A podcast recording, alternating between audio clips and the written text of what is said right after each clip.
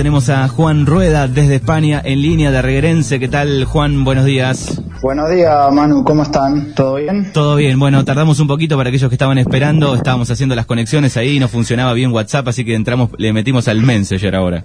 Sí, a improvisar. Improvisar un poco. Bueno, Juan, eh, oriundo de, de Darregueira, eh, ¿hasta qué edad estuviste acá este, en, en Darregueira?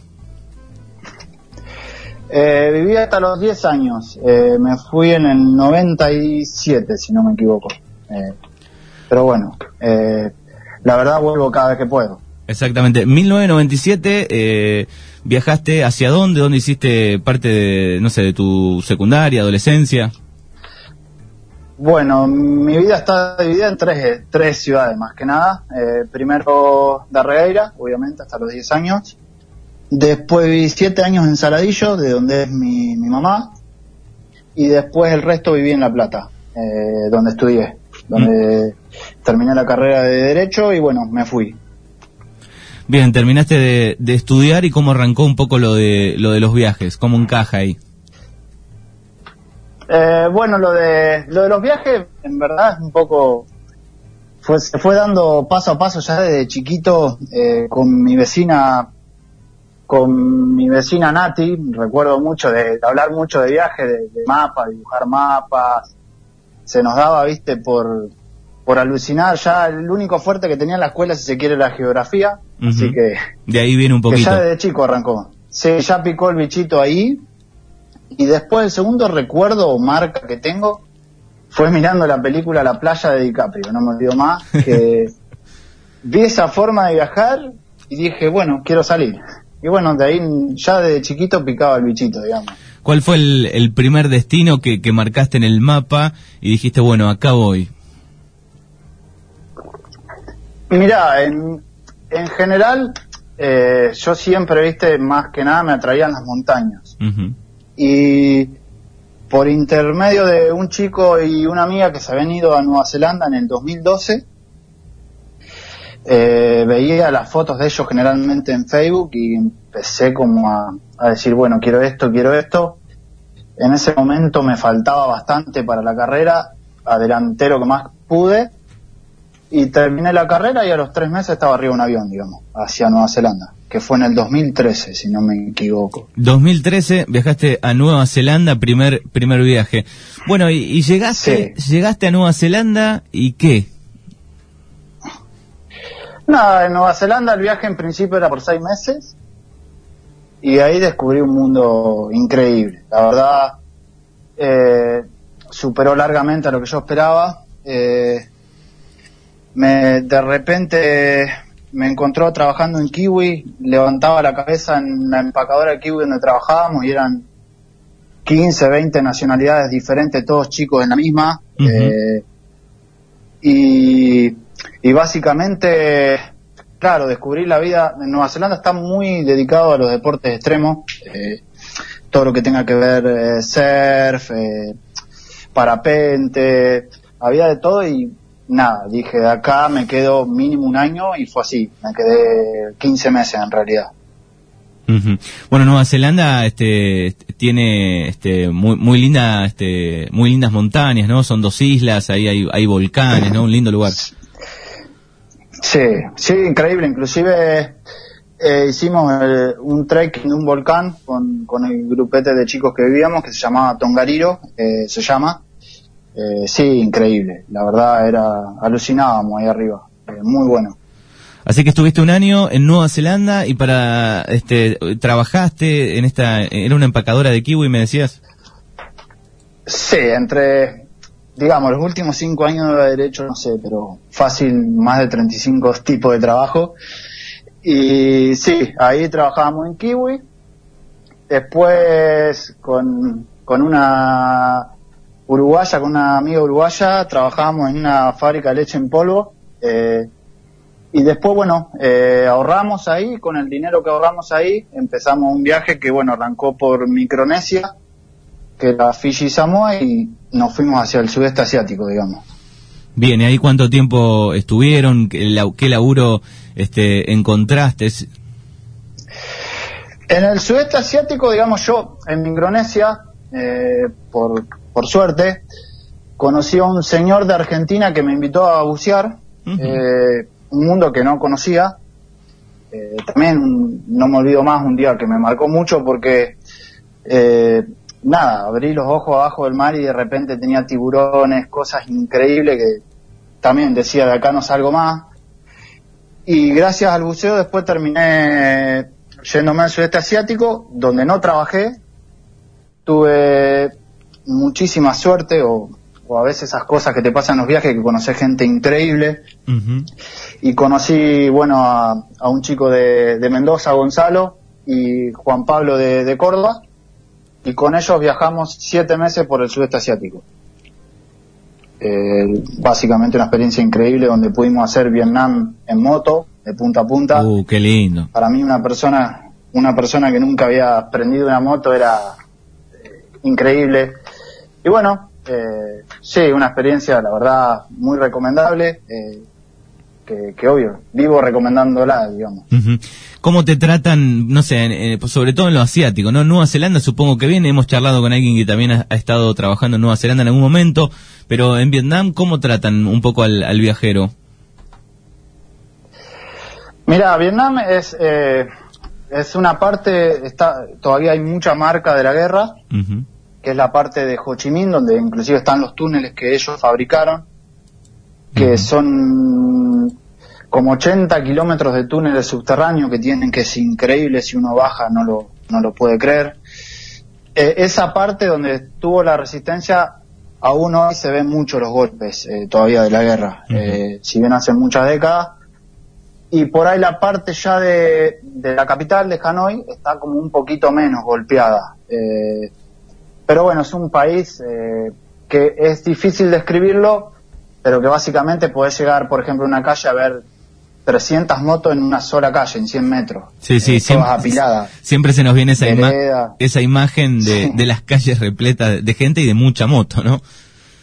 Sí, sí, era muy, muy, era muy loco todo. Eh, en ese momento, aparte, viste, eh, yo recién estaba haciendo, digamos, los primeros pasos en viaje y como no dejaba de sorprenderme todo, toda la ciudad, la comida, eh, su gente. eh, sí, experiencia increíble. En, en Vietnam, eh, al recorrerlo en moto, habíamos conocido unos chicos de California, eh, Stan, que después me fue a visitar a Argentina, que se nos rompió la moto. Nos Uh. quedamos sin señal y siempre cuento que una, una familia que era un gomero, pero que el gomero nos ayudó a arreglar la moto, dormí entre un bebé y un chancho, literal. no.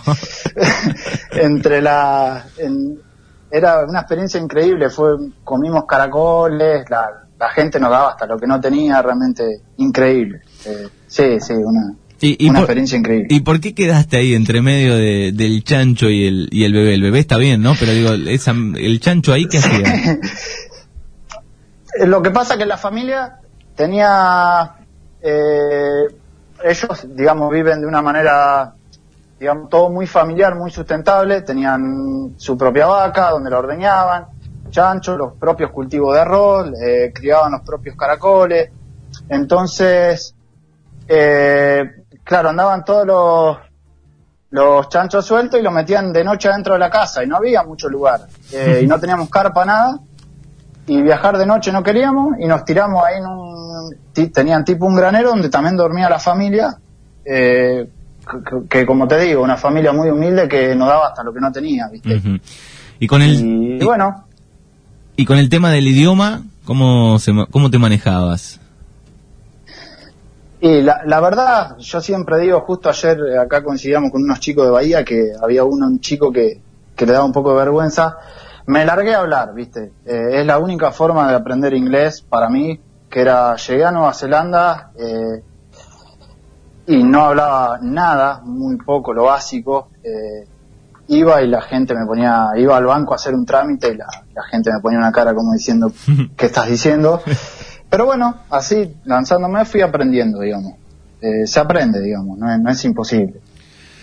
Bien, lo pueden, eh, vamos a recordarle a los oyentes, estamos hablando con, con Juan Rueda, bueno, hijo de, Darío Rueda, eh, para aquellos que están en, en escuchando, eh, lo pueden buscar en, en Juan-Rueda eh, 86, si no me equivoco, en Instagram, ¿no? No. Eh, no, porque ese perdí la contraseña en su momento. Bueno, pero... Eh, es JA Rulo 86. Ah, bueno, ese es el nuevo donde pueden chequear algunas de sus imágenes, sus increíbles lugares. El otro no lo usas más, pero también quedaron los recuerdos ahí en Juan, Juan-Rueda. Sí, sí, sí, sí. Sí, ahí, sí, ahí, ahí quedó. Hay fotos de fotos de, de Malasia, de, de Hong Kong, eh, terrible panorámica ahí de, en una de Hong Kong. Sí, la verdad, un lugar increíble también, sí. Bueno, pasaste por por esa sí, parte sí. este asiática y después que, que cómo vas programando. Estás en ese lugar, decís bueno junto un dinero, eh, voy programando el otro lugar, porque eso ya es una metodología, una filosofía, ¿no? De, de vida, el, el, ir organizando el otro viaje. ¿Cómo es eso? Sí, la verdad lo que yo hacía, eh, como como muchos deben saber, eh, Australia y Nueva Zelanda tienen unos pasares económicos, digamos, bastante altos, se vive muy bien y no era difícil ahorrar eh, para poder viajar. Eh, entonces yo lo que la metodología que utilicé en su momento en Nueva Zelanda estuve 15 meses, ahorré, viajé y después eh, estuve de vuelta en Australia, ahorré y viajé. Básicamente, obviamente cambié el rumbo, arranqué por por Nepal después eh, y hice toda Europa del Este, digamos. Uh -huh. eh, fue, bueno, también una en Europa, eh, ¿cuánto tiempo estuviste ahí? En Europa del Este, eh, estuve de mayo a más o menos a septiembre de 2018. Bien. Donde, eh, y ahí, don, y, y ahí donde también compartimos el, el mundial con, con, con, todos los amigos de Darreira. Eso también tiene, ¿no? La, las vueltas del mundo que en algún punto siempre los darguerenses o, o por lo menos conocidos se encuentran en algún lado, ¿no? No, por supuesto, sí, eh, por supuesto. Eh, la verdad, la experiencia de Rusia fue, fue increíble. Eh, la verdad, la pasamos fenómeno, muy bien. Bueno, y te voy a preguntar eh, un poco sobre la metodología, lo que tiene que ver con el viaje. Digo, bueno, ¿cómo te manejas, no sé, con la ropa, con tus cosas personales? ¿Llevas un bolso chico? ¿Vas manejando la ropa en el lugar? Porque me imagino que viajando, bueno, tampoco podés, seguramente llevarás alguna maleta, alguna valija, pero digo, lo menos posible, ¿no? Eh, la, la, la verdad que soy, a modo autocrítico, ¿no? Soy bastante desprolijo en ese sentido, ¿viste? Porque, digamos, hay dos maneras. En el sudeste asiático, que es un lugar donde siempre va a hacer calor, con una mochila pequeña estaba bien. La verdad yo tenía una mochila exageradísima, era hasta motivo de burla de todos de todos mis amigos. Pero ya después Nepal, donde había que encarar los Himalayas, eh, había que llevar todos los equipos para hacer el, el, el famoso trekking de la, de la Napurna, uh -huh. eh, llevaba una mochila gigante, eh, de la cual al terminar lo de Nepal la tuve que llevar a cuesta en toda Europa del Este hasta poder dejarla en lo de una amiga en, en Grecia, digamos. Eh, pero lo ideal siempre recomiendo es llevar lo menos posible. Eh, lo menos posible.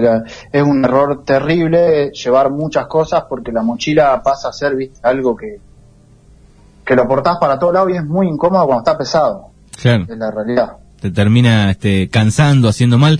Y ahí en, en tu viaje por, por Europa del Este, digo, conociste eh, los, lugares más este, conocidos, o sea, anduviste por Praga o Moscú, qué sé yo, por alguno de esos lugares. Sí, sí, eh, Praga, eh, en mi opinión, una de las mejores ciudades que conocí. Eh, la verdad, es una ciudad donde eh, nada te deja de sorprender. Eh, veía gente a las desayunando cerveza a las siete y media de la mañana leyendo un libro, eh, en el medio de un bar. Eh, la verdad, es un lugar que como que hay que ir, es imposible describirlo, es una ciudad imponente a mi gusto, que necesita más tiempo que las demás ciudades. Yo en Praga estuve cuatro días y noté que no, no fue suficiente, ¿viste? Claro, cuatro días y además intensos, me imagino, ¿no? Para poder a, aprovecharlo. Sí, es increíble ahora con el celular cuando uno mide la, las, digamos, lo que camina, sí, caminás como 25 o 30 kilómetros. Claro. Eh, recorres todo el día. Eh, que eso es otra parte que también cansa. Eh, Europa del Este, que en general eran ciudades, esos esos 6, 7 meses que, que estuve, no recuerdo, caminaba un promedio entre 15 y 20 kilómetros diarios. Bien, ¿y, y cómo vas haciendo con, con, el lugar para dormir, por ejemplo? Ahí, ¿Llegaste en, en, Europa del Este? En Europa del Este le metíamos eh, muchos hostels, la verdad, muchos hostels, eh, siempre utilizamos Booking, eh, que Booking tiene como un pequeño tips que vos eh, lo vas recomendando y cuando varias personas lo agarran eh, digamos, el link que vos recomendás, te va descontando 25 dólares. Entonces, con eso zafábamos un poco los precios. Europa del Este era eh, un poco más barato que Europa Central. Era, la realidad, el hostel pagabas unos 10 euros el día, 15, dependiendo de la ciudad también.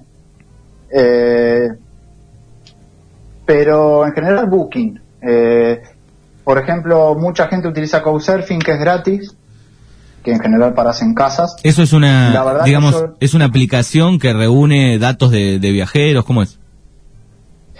Couchsurfing es, es más que nada una, es una página donde gente, digamos que con la excusa de, intercambiar culturalmente, te ofrece un lugar de su casa para que vos más gratis y se da por sobreentendido que vos compartís tu cultura. Pero bueno, eh, muchas veces es muy poco el tiempo que vos tenés para compartir cosas con el que vivís, ¿viste? Eh, en general, vos dormís y después te, vas a recorrer. Y generalmente la persona que te ofrece Couchsurfing trabaja otra cosa. Eh, está muy bueno, pero bueno, yo siempre fui muy de la onda hostel porque dentro de los hostels salen muchas historias también, ¿viste? Sí, sí, mucha gente. Te podés encontrar con un mundo, un mundo este, de, gente de todos lados, ¿no? Historias y está bueno ese compartir ese lugar. Sí, sí, yo de los hostels digo siempre sacás muchos amigos, es la realidad. Eh, están la misma que vos y te intercambias teléfono, todo, te vas a recorrer y capaz que ese que conociste en ese hostel, que es lo que me pasó a mí, yo conocí un chico de Corrientes en, en Varsovia y terminamos viajando tres meses. Claro, es increíble, ¿no? La, la de amigos, las conexiones y la cantidad de argentinos, ¿no? Que hay dando vueltas por el mundo. En este ratito que hablamos, eh, en tus ya algunos de los viajes, habla, este, nombraste un montón de gente eh, y, de amigos. ¿Y cómo manejas el, el tema este, de los extranjeros? Por ahí me decías que conociste una amiga o paraste en la casa de una amiga en Grecia, pero esa era argentina o no? Sí, Argentina como decís vos. Eh, Argentino y uruguayo. Uruguay tiene 3 millones de habitantes y en proporción también hay muchísimos en el mundo, muchísimos. Eh, encontrás donde vayas, eh, en lugares insólitos. Eh, recuerdo, eh, no me olvido más, en, en Letonia, veníamos con, con un grupo de, de cordobeses que habíamos conocido ahí que cantaban cuarteto. Qué bien. Y se, se escuchaban los gritos de dos argentinos vendiendo churros. Se, se habían patinado todo el dinero en, en Rusia, en el Mundial, habían quedado sin dinero y estaban vendiendo churros para poder llegar a Europa Central. Eh, por eso te digo que en lugares insólitos encontrar argentino. Argentino y uruguayo hay en todo el mundo. Es, real eso. eh, ¿Cómo haces? ¿Te gusta tomar mate? Siempre le hacemos esta pregunta a los, a los de regrenses que andan por el mundo. Sí, sí, todo, todo el día. Además, eh, como te digo, tomo todo el día mate y lo encuentro como un, como un conector, ¿viste? La gente le interesa mucho el mate. Eh, como que no significa, ¿viste? Solo una, una bombilla y un poco de yerba. Eh, tiene, ¿viste? Se forman ronda en la playa, es, para mí es un conector, además de, que obviamente me encanta. Bueno, y, esa parte, ¿viste? ¿Y cómo haces con, con, al momento de viajar? No sé, me, imagino entrando a Vietnam, te dejan pasar, conseguís, se consigue, vas eh, buscando lugares una vez que llegás. en cuanto al mate, te Sí, sí, en cuanto al mate, a la, la yerba, precisamente. Ah, eh, en el sudeste asiático, yo fui en el 2015. Tengo entendido que ahora hay algunos negocios, cuando yo fui, en el único lugar que había para comprar era en Malasia. Entonces lo que hacíamos nosotros era tratar de que todos los argentinos que se volvían a Argentina le quedaba un poco, era o regalámela o te la compro. Claro. Eh, Viste, los que, los que se volvían era... Pero sí, la verdad en el sudeste tuve mucha suerte. eh, me fueron a visitar, bueno, eh, un amigo de, de, la infancia de Herrera me fue a visitar a Tailandia y me dejó yerba, recuerdo, me dejó como un kilo. Eh, ¿Y llegaste? Y otro amigo también me dejó. ¿Llegaste a estar así varios días este, un poco desesperado sin, sin poder tomar un mate? Eh, la verdad que, como te digo, yo cuando no, no ando siempre con yerba, es, raro que me quede sin, sin mate, pero entra a desesperarme, ¿sí? Porque el desayuno, el mío es obligado con mate, ¿viste? Bueno, pasaste, pasaste por, este, por estos lugares hermosos de, de Europa, eh, y eso estamos hablando de qué año? Eh, Europa fue en el 2018. 2018. Bien. Eh, sí, sí. 2019, ¿qué hiciste? 2019 estuve viviendo en Rimini, en Italia, cerca de Bolonia. Uh -huh. Así que eh, estuviste trabajando también ahí, ¿cuánto tiempo? No, lo que fui a hacer a Italia eh, fue la ciudadanía italiana. Uh -huh. eh, en Italia es más fácil que hacerla en Argentina por una cuestión de tiempo. Uh -huh. Y me quedé, sí, en Rimini, trabajaba, trabajaba en un supermercado. Eh, y bueno, había también eh, una cantidad enorme de argentinos, la verdad, una, una banda hermosa de, chicos, la pasábamos fenómeno, era un lugar con, con playa, así que, que bueno, increíble, una experiencia hermosa Italia y bueno, pude aprender un poco de italiano también, así que que le saqué provecho. Está bien. Bueno, eso es lo lindo, ¿no? De cuando vas a un, a un país eh, y encontrás, por lo menos en, en, un nuevo trabajo de golpe, que sé yo, un grupo de amigos, ¿no? Eh, de gente, digo, argentina, que por lo menos te, te, sentís un poco más, este, como abrazado, ¿no? Sí, eso es algo también, viste, que mucha gente puede por ahí eh, aislarse un poco. Yo necesito estar eh, mínimamente con latinos eh, donde vivía siempre compartía casa con uno o dos latinos o muchos. Eh, a mí un poco la cabeza del habla inglesa se me cansa, por ejemplo, puedo hablar dos o tres horitas, pero después ya como que necesito mi gente. Claro. Eh, esto obviamente es subjetivo, pero sí, la verdad que, y como te digo, por suerte hay argentinos en todos lados. En, en Australia y en Nueva Zelanda hay una colonia enorme está lleno. Uh -huh. Así que bueno, se hacía como estar en mi pueblo, digamos. ¿De Italia pasaste a dónde? De Italia hice un recorrido después de unos dos o tres meses, que fue, eh, no me acuerdo si eran, sí, dos meses, perdón. Estuve en Eslovenia, en Austria y en Eslovaquia. Uh -huh. La verdad, también increíble, increíble. Ahí, ahí estuviste, de, digamos, de, de, de, viajero nada más, o trabajaste también. No, no, no. Ahí mochila y a recorrer. Uh -huh. ¿Y terminaste eh, en España cuándo?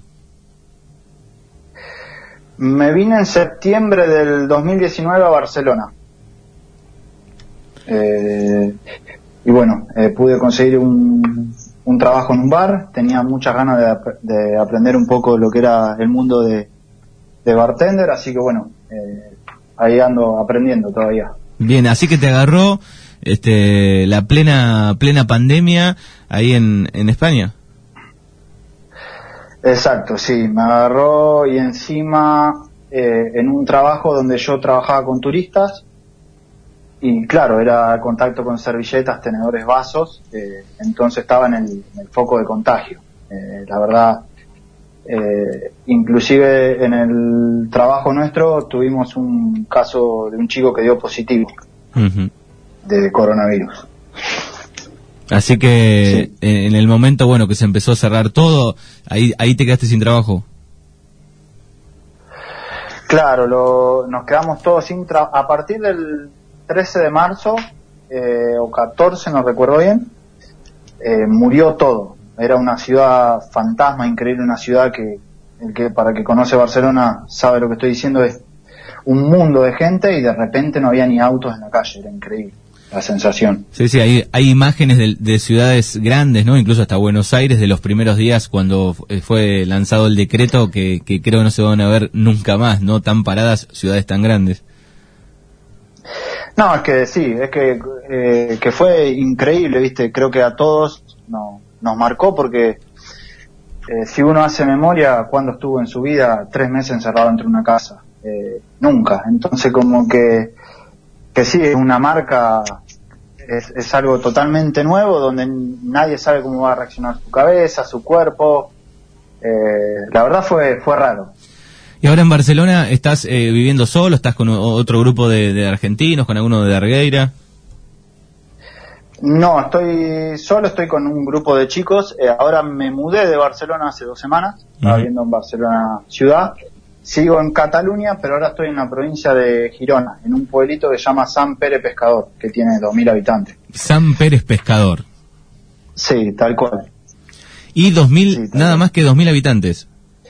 Sí, pero es un pueblo totalmente turístico, porque bueno, da la costa, es uno de los lugares cumbre del mundo para practicar Kaiser entonces está totalmente eh, plagado de chicos, podés llegar a ver 300 barriletes adentro de, la playa en un solo día. Es algo increíble. Y están entrando, claro, justo están, están saliendo de, la cuarentena, pero entrando en, la zona veraniega, ¿no?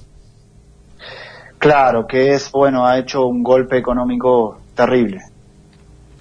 Y terrible. Hay mucho, hay mucha gente, eh, España, generalmente la mucha comunidad de guardavidas de Argentina se viene a trabajar a España. Como no está pudiendo venir, hay un montón de vacantes de trabajos eh, de guardavidas. Claro. Y, ahí con, con el tema de la visa, ¿cómo es eso? ¿Es fácil?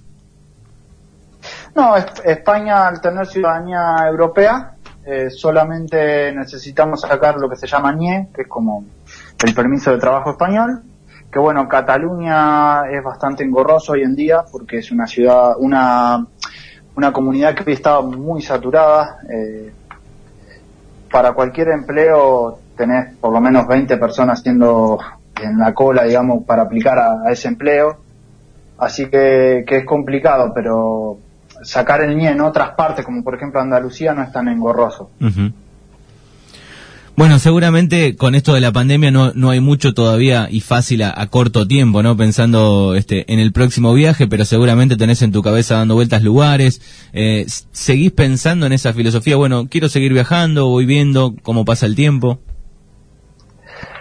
Y la verdad que en general todo lo que por ahí tenemos este gusto, sabes que no podés planear mucho porque después terminás haciendo todo lo contrario. eh, no se puede planear, ¿viste? Uno va a lo que te decía el sudeste asiático. Iba por tres meses, conocí un cordobés y un mendocino, terminé en, siete meses allá. Eh, pero sí tengo, hoy me encuentro ya con 34 años, pero bueno, tengo el bichito todavía, ¿viste? De, viajar. Tengo algunos objetivos que hay adelante que digo me gustaría cumplirlos. Tengo la idea de por ahí en algún momento bajar de California a Argentina. Eh, en moto, auto, lo, que sea. Me queda pendiente India, que es un país increíble donde solamente estuve en la capital. Eh, y bueno, es un país que, que, es tan grande, tan, tan movido todo, tan intenso que me va a requerir por lo menos cuatro meses, calculo. Y después tenés, eh, pensás en un final en un lugar, sí, bueno, si me gusta, caigo acá en California, me gusta California, me quedo, me gusta Australia, me quedo en Australia el resto de la vida, o eso no, se, no lo pensás? Mira, es algo que, viste, lo pienso y no a la vez, viste, como te digo. Eh, la verdad, amo Argentina, yo, eh, digamos, siempre digo que por ahí tener la, escuchar las dos formas, la persona que tiene un buen recuerdo de su país y el que lo tiene. Yo la verdad lo tengo, eh, me siento muy identificado, nunca dejé de ser de la Regueira, me siento de un pueblo y me veo, cada vez que veo, que vuelvo me encuentro y me gustaría. Pero también veo que en Nueva Zelanda se vive muy bien, en Australia se vive muy bien. Eh, hice, si se quiere, hice una ligación con el mar que hoy me cuesta separarme, la verdad amo el, mar, las playas. Así que veremos, pero no me veo muy lejos del mar, te digo la verdad. ¿Qué mensaje, qué mensaje le dejas a aquel que, no sé, que ya está pensando, que le gusta viajar y dice, bueno, obviamente no es el momento ahora, pero digamos, eh, pensando en, la vida del viajero un poco, ¿no? ¿Cuál es ese mensaje que le dejas a aquel que, que tiene ese sueño dando vueltas en la cabeza? Yo siempre, viste, una pregunta que siempre te la hacen, más hoy con 34 años me, me encuentro más en esa, en ese plan, viste, de, de siempre contar un poco. Yo creo que la, noto que muchas personas lo único que necesitan, viste, es el empujoncito para que se animen. Eh, la verdad, eh, una vez que vos estás allá la- en, en Australia, Nueva Zelanda o haciendo lo, lo que te gusta, es increíble, eh, mucha gente le tiene miedo a extrañar y la cabeza está tan ocupada que es muy difícil extrañar, ¿viste? Yo siempre lo que digo es animate y si no te gusta, eh, te volvés. Eh, un avión de, de Australia, que es la otra punta del mundo, tarda lo mismo que un colectivo a Bariloche, o sea, no es tanta la diferencia, no es tan grave volverse.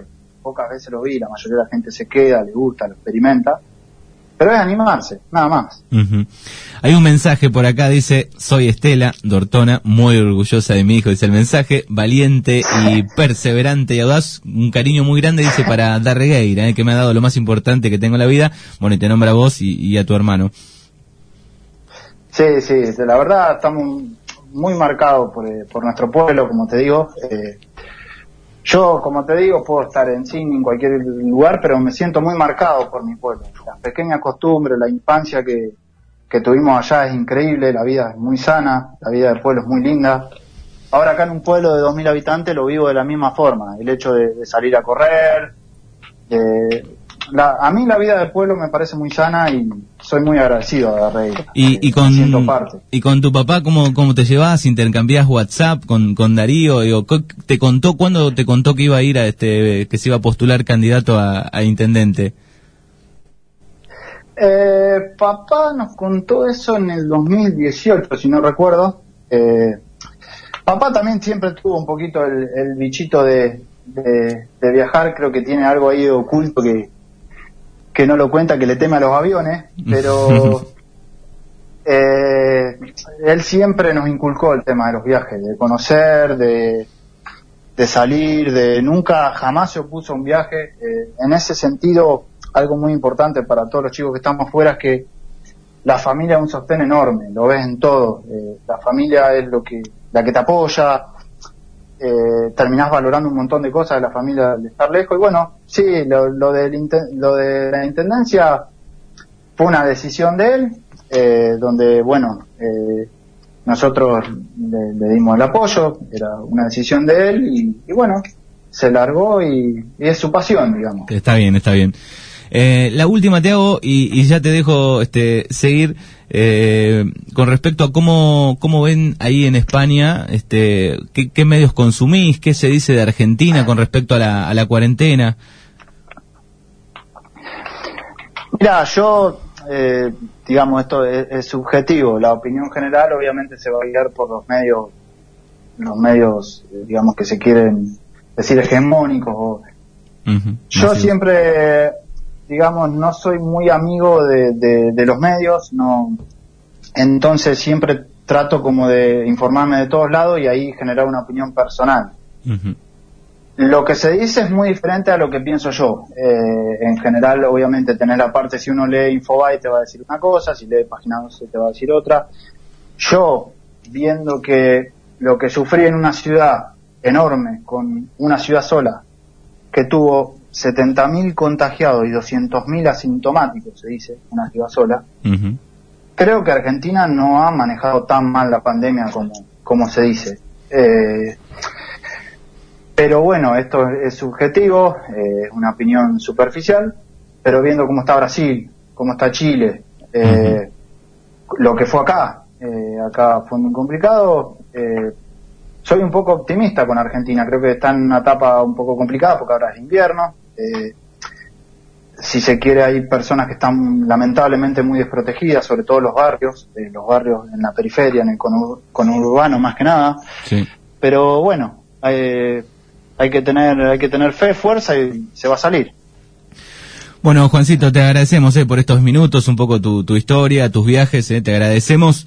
Lo recordamos entonces, ¿cuál es la, cuenta de Instagram para aquellos que quieran chequear un poco las fotos? JRulo86. Bueno, muy bien, ahí lo pueden seguir a Juan Rueda. Te agradecemos. Bueno, chicos, un abrazo enorme y gracias por todo. Dale, saludos y que sigas viajando. Dale, muchas gracias. Chau, chau. Chau, chau.